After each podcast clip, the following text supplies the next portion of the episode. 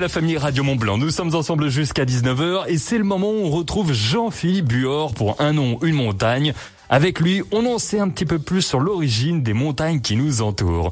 On parle de quoi ce soir? Bonjour Jean-Philippe. Bonjour, tiens, aujourd'hui on va aller faire un petit tour en Savoie, vers nos amis savoyards, puisqu'il y, a, euh, y a des montagnes qui ont un drôle de nom.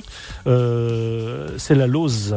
Alors la Lose euh, qui a donné son nom la, aux Loses noires, mais également à tout un massif, le massif de la Losière.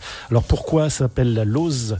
Eh bien, euh, comme dans beaucoup de montagnes, c'est la nature du rocher qui a donné son nom à la montagne. Et la Lose, c'est une pierre. Alors euh, pour les pour les puristes, c'est une pierre qui s'appelle normalement la phonolite. Et c'est une pierre qui est très utilisée, notamment pour faire les toits des bergeries dans les montagnes. Vous savez, ces pierres plates. Eh bien, ces pierres plates, c'est de la Lose. Et euh, c'est donc la nature du sol qui a donné son nom à la, montagne qu'on retrouve euh, dans beaucoup d'endroits en Savoie essentiellement. Pas, très très peu en très très peu en Haute-Savoie.